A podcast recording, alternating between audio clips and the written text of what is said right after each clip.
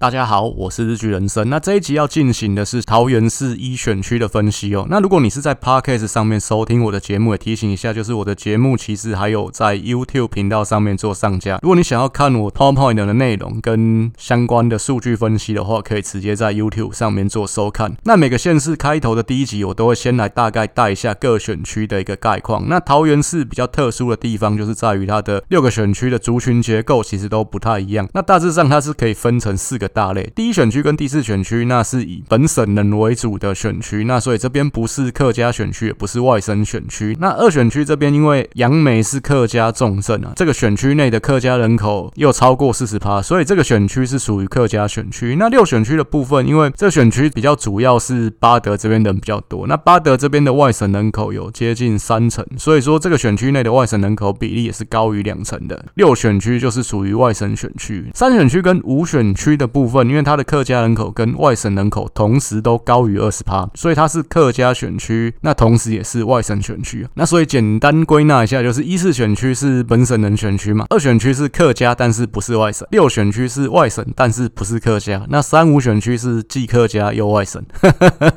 听起来有点像绕口令。整体来说，整个桃园的族群结构，如果看本省客家跟外省的话，大概是四比四比二这样的一个结构。所以就是说，本省族群相对来讲是比较少的。不过桃园就可以切成北桃园跟南桃园。那北桃园的部分是本省族群为主，那南桃园这边就是外省跟客家人口比较多一点。那所以说，基本盘结构的部分，北桃园跟南桃园也有一定程度的不同。在我们看青年人口的部分，因为桃园它吸收了双北溢出出来的青年人口，就是说，因为高房价的关系，所以很多的年轻人买房子买到桃园这边来。桃园跟台中还有新竹县，基本上都是并列全台湾青年人口比例最高的县市。这是不看外岛的情况下面，因为外岛有一些补助，所以蛮吸引年轻人把户籍放在那里。所以说，其实全台湾青年人口比例最高的一个县市是在连江县，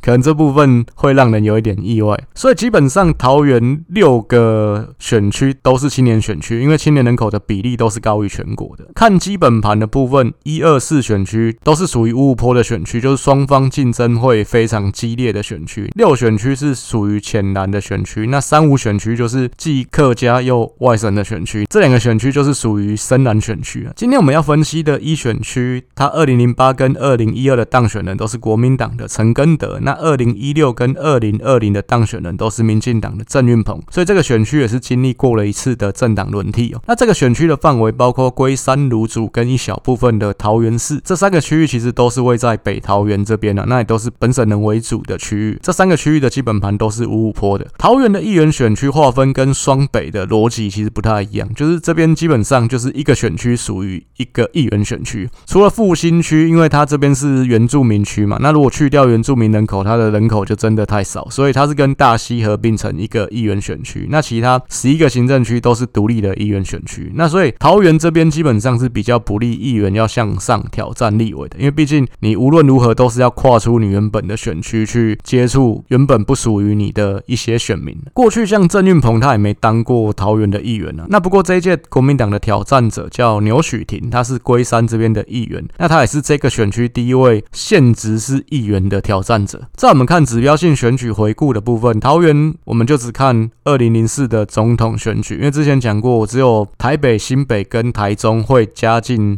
二零一零的那次选举来一起看。这一届的选举，阿扁是拿到五十二趴，连战是拿到四十八趴，可以说双方的实力还算是蛮接近的。那这也是双方都动员到极限的情况下面，这个区域内蓝绿比例大致上的一个分布。那接下来我们看历届选举的结果。那二零零八我们同样不去看中间选票，摊开二零零四年最后一届大选区多席次的选举结果来看。国民党这边在龟山最强的立委是林正峰，他那届他一个人在龟山就拿到三十八趴的选票，这可以说是一个非常夸张的比例。你想想看，龟山每五个人就有两个人是投给林正峰的。芦竹这边最强的立委是陈根德，所以就是这两个人来进行初选。那最后初选的结果是陈根德胜出，所以是陈根德代表国民党来参选立委。林正峰他初选输掉之后，他后来就是又回去。去选议员。因为当时其实国会减半之后，蛮多立委没办法连任，就是又再回过头去选议员的。其实政治人物老实说，基本上弹性都还是蛮大的，比较少说有人面子拉不下来，就是说我当过立委了，那我不能再回过头去当议员，没有这种事情的。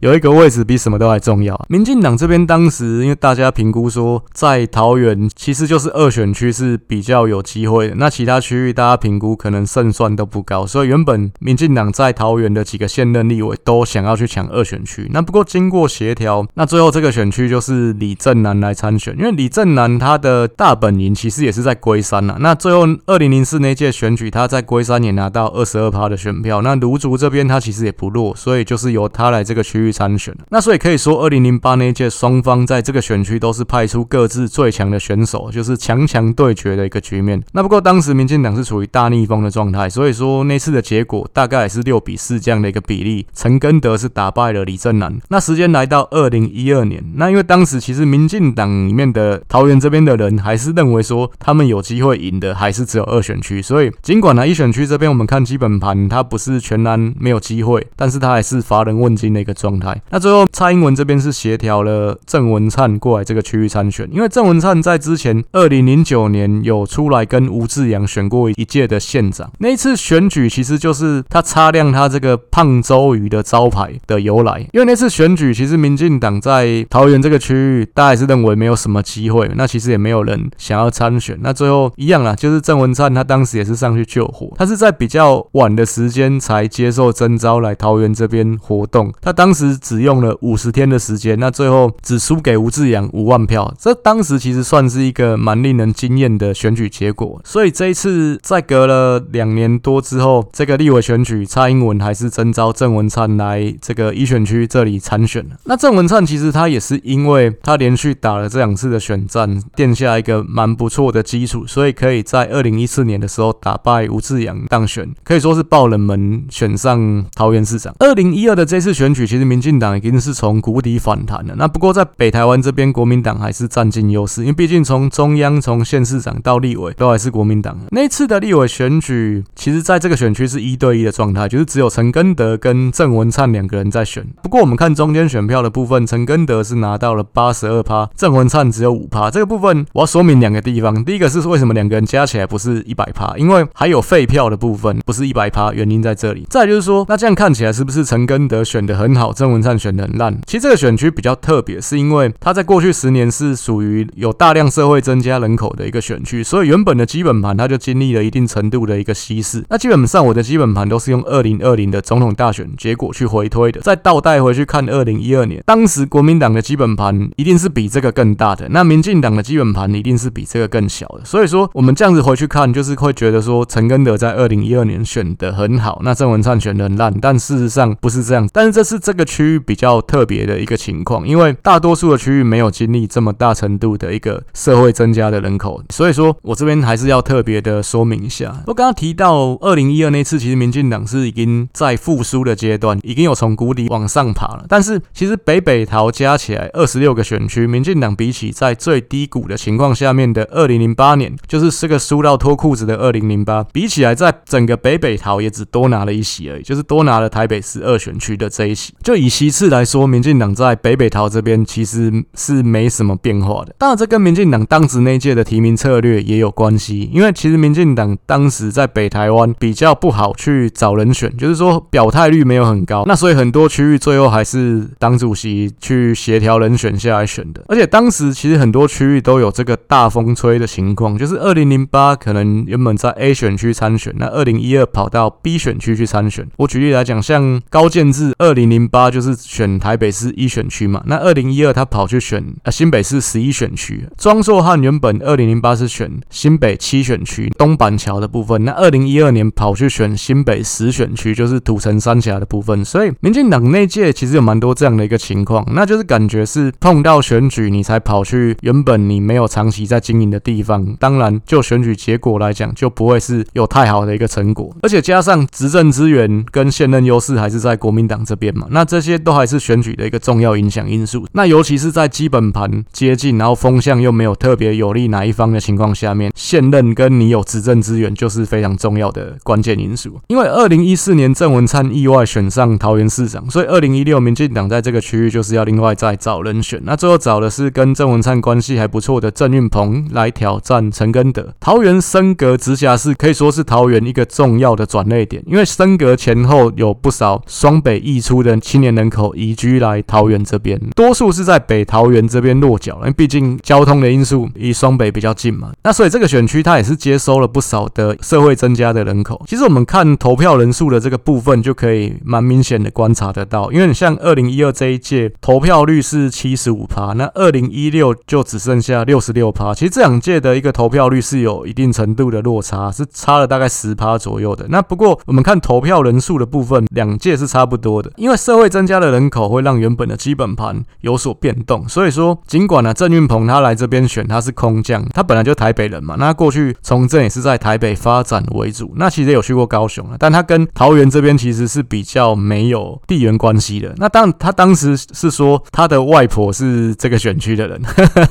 不过是也比较牵强的，毕竟你小时候你是阿嬷带大的嘛，好像也不是嘛。不过他当时还是打败了这个地头蛇陈根德，那当然风向有利民进党是一个因素了。那不过因为这个区域有很多移入的青年人口，他本来就不是在这个区域的嘛，所以说相对来讲这件事情，其实你是不是外来的，你是不是空降的候选人，对这些移入的人来讲，我们本来也不是这个区域的人嘛，而且这些一路的人都还是青年人口，那可能相对郑运鹏跟他们的距离还比陈根德再更接近一点，所以说郑运鹏能够选上也是很多天时地利人和下的一个结果。这次选举陈根德他是选到跌破国民党基本盘的，那不过因为当时绿党跟社民党他们是一个同盟的关系嘛，他们组成一个绿色盟，那绿色盟在这个选区他有提名一个人叫做王宝轩，那他也拿到快要一万六千票。其实王宝轩的爸爸就是之前元大的董事长王振兴，所以说他也是有来头的一个人。他参选的一个诉求是说他反对继续开发桃园航空城，因为郑文灿上台之后，他一样继续在做这个桃园航空城的开发案。所以说这个诉求，当然你看他拿了一万六千票，也是有获得一定程度的回响嘛。那这部分影响比较大的还是郑运鹏这边。那不过结果郑运鹏还是选上了。那再来二零二零的上一届，就是说跟前面很多集都有提到的，就是选战的初期韩流是如日中天的，那是国民党这边比较占上风，所以当时很多二零一六落马的国民党立委也都希望说他可以卷土重来。那包括这个区域的陈根德也是这样。那不过国民党最后没有办法拿回这个选区，那跟提名的人是陈根德也有绝对的关系。因为我们看一个对照组，就是基本盘地缘那跟人口组成都跟这个区域很接近的桃园四选区，国民党在桃园四选区不是提名二零一六年选输的杨丽环。杨丽环其实二零一六那次还输的更少，他那次输的一个票数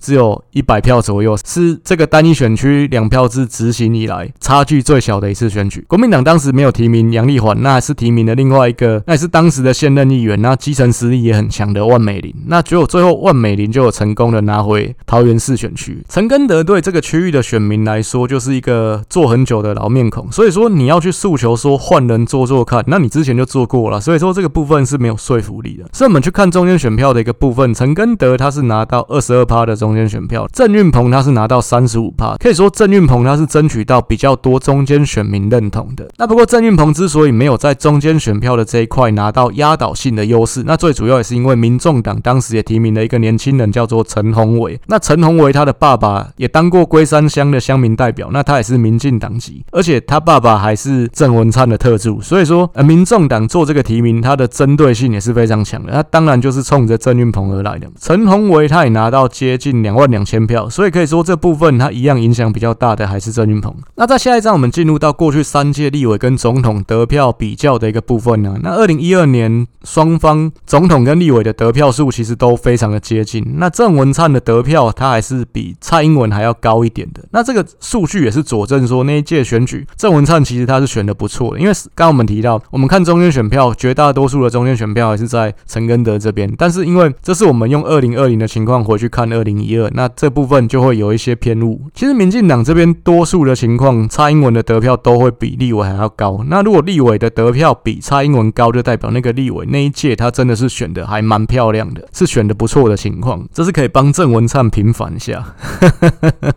那二零一六蔡英文跟郑运鹏差距的票数，它其实差不多，就是王宝轩的一个得票。那可以说，我们可以解读有一块总统票投给蔡英文的中间选票，那他是认同王宝轩对于桃园航空城的诉求，所以他立委的部分是投给了王宝轩。二零一六跟二零二零，其实郑运鹏他都有收到第三势力的一个签字。那不过我们看得票率的部分，陈根德这两届是四十四趴跟四十三趴，那郑运鹏是四十七趴跟四十六趴，其实都是维持在同样的一个水准。那所以我们可以说，国民党这边没有办法收复失土的一个关键，还是在他们提名的老面孔陈根德，然后他没有能力去有效缩减跟郑运鹏之间的一个差距。那接下来三张，我们同样是补充最近三届选举蓝绿在各行政区总统跟立委的一个得票状况。二零一二双方和各自总统候选人在各个区域的得票数，其实也都是非常接近的，就是没有哪一方有在哪一个区域特别强或特别弱的一个情况。二零一六陈根德的部分就很明显，他在他的大本营芦竹区，他选的就比龟山还有桃园好，因为他在芦竹跟朱立伦的一个差距就明显比龟山还有桃园来得大。郑运鹏的部分三个区域看起来跟蔡英文的差距是没有明显的落差了。在我们看二零二零年，其实陈根德一样，他也是在卢竹选的特别好，就是他跟韩总的一个差距也是在卢竹这边比较大，所以可以证明就是说陈根德他确实是一个地头蛇型的政治人物，那他有明显的一个票仓。那最后一张我们就是进行两位主要候选人的一个比较。那国民党因为陈根德已经连续选了四届了嘛，所以这一届就是提出了一个新面孔，那就是议员牛煦庭。那牛煦庭他跟徐巧芯一样，都是南宁这边的新锐政治人物。他跟徐巧芯一样，也都是二零一八年第一次选上议员。他在选上议员之前，他也曾经有做一些空拍的影片，那在关注龟山这个区域的社区议题。他是一个擅长使用新工具来说故事的桃园政坛新秀。那我是觉得他跟徐巧芯其实有蛮多共同的地方，就是有蛮多相似的地方啊。第一个是他们年龄差不多，多差一岁左右吧，而且他们都是政大毕业的。那他们也都是国民党内少数可以打仗的年轻新血。那不过他连续两届选议员都是用无党的身份来当选的。那他是要挑战立委才申请重新回到国民党，所以这个部分我觉得也可以解读说，国民党确实有认可他的实力跟潜力啊。牛许庭他的爸爸以前是当过新党的国会助理，那也有以新党的身份在龟山这边选过议员，但是没有选上，所以他应该算是是外省第三代啊。牛许婷他是七十九年次，今年三十三岁。那郑运鹏他是六十二年次，今年五十岁。郑运鹏虽然外表很年轻啊，那而且他也很懂得去争取年轻人的好感，像他的助理叫韩景嘛，那韩景其实就是网红视网膜的经纪人啊。其实我觉得视网膜他之前做这个眼球中央电视台是真的还蛮成功的，那我以前蛮喜欢看的，因为真的蛮有梗的。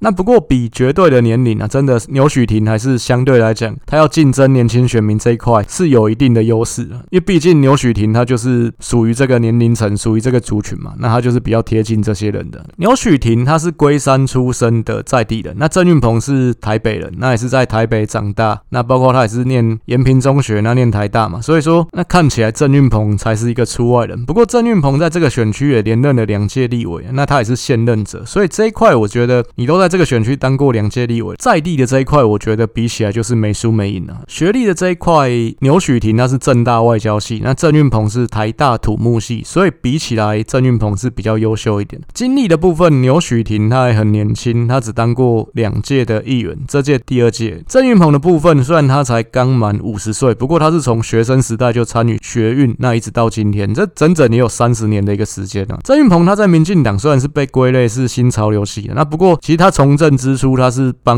阿扁选举，那时候阿扁在选台北市长，那他就帮阿扁助选。后来他也当过沈富雄的国会助理，那沈富雄当时是正义连线嘛，是阿扁这个派系的。再来他因为谢长廷选上高雄市长，他又进入谢长廷高雄的小内阁。谢长廷当民进党党主席，他有当文宣部的主任。这文宣部的主任，这个就是 这个就是嘉靖的角色。其实黄建伟最近又演了一部戏，那也是在演立委啊。那 八尺门的辩护人，那我一直觉得黄建伟感觉是在演郑云鹏。